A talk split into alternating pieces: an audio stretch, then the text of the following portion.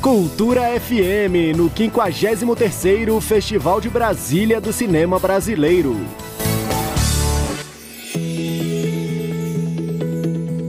Com o fim do regime militar e o ambiente de censura que marcou o Festival de Brasília do Cinema Brasileiro entre os anos 60 e 80, na década seguinte a produção cinematográfica nacional entrou em declínio. Nos anos 90, poucos filmes foram produzidos, reflexo do momento da transição democrática e de sucessivas crises políticas e econômicas que o país enfrentava, inclusive com a extinção da Embrafilme e da Fundação do Cinema Brasileiro pelo governo Collor. Mesmo diante Diante deste cenário, o festival resistiu e levou ao público importantes obras como o filme Baile Perfumado, de Paulo Caldas e Lírio Ferreira. Vencedor na categoria Melhor Filme da 29ª edição do festival, realizada em 1996, o longa é considerado um marco na retomada do cinema nacional. Extra! Extra! O árabe que filmou o Lampião! Extra!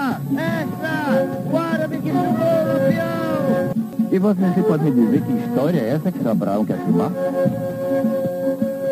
Puta morte é homem! Quer ir? Vamos com calma com ele.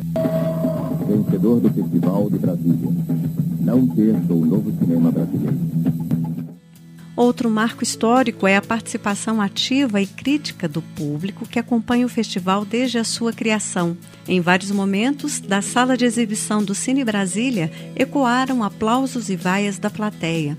Manifestações registradas, ora em forma de crítica política, ora em apoio ou contra a escolha dos filmes premiados.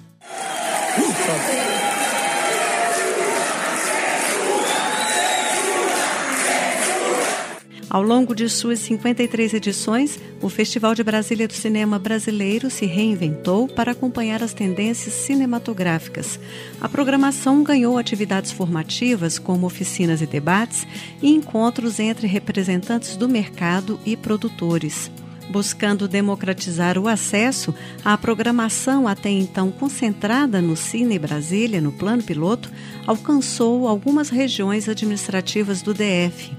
E para este ano, em decorrência da pandemia causada pelo novo coronavírus, a 53ª edição do festival vai ser realizada de forma virtual.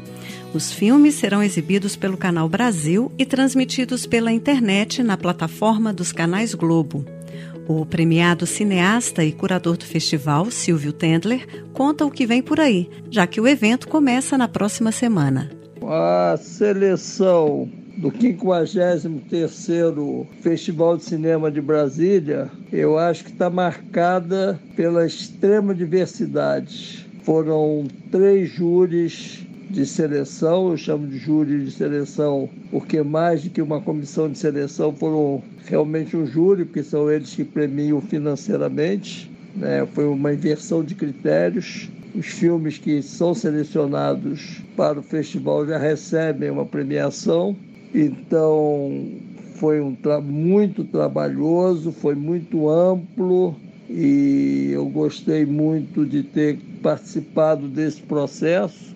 E eu acho que o público vai ficar satisfeito com essa marca do 53º Festival que vai ao ar agora entre 15 e 20 de dezembro. São 30 filmes, entre longas e curtas metragens, produções nacionais, produções de Brasília, e acho que vai ser muito interessante. Eu acho que a marca desse festival também, curiosamente, é a quantidade de documentários, mas isso foi uma decisão dos júris e que eu acho que corresponde ao momento do cinema e nós estamos vivendo a era da revolução dos gêneros e a era do documentário e do digital. E o Festival de Brasília desse ano vai refletir isso. Então, todos convidados venham. Saiba mais sobre a história do Festival de Brasília do Cinema Brasileiro aqui na Cultura FM e também no site da Secretaria de Cultura e Economia Criativa no endereço cultura.df.gov.br.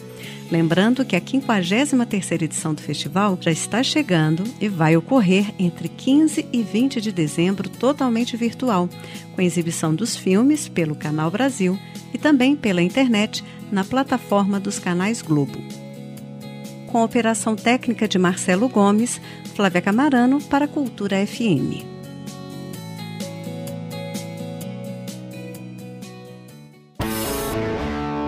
Cultura FM, no 53º Festival de Brasília do Cinema Brasileiro.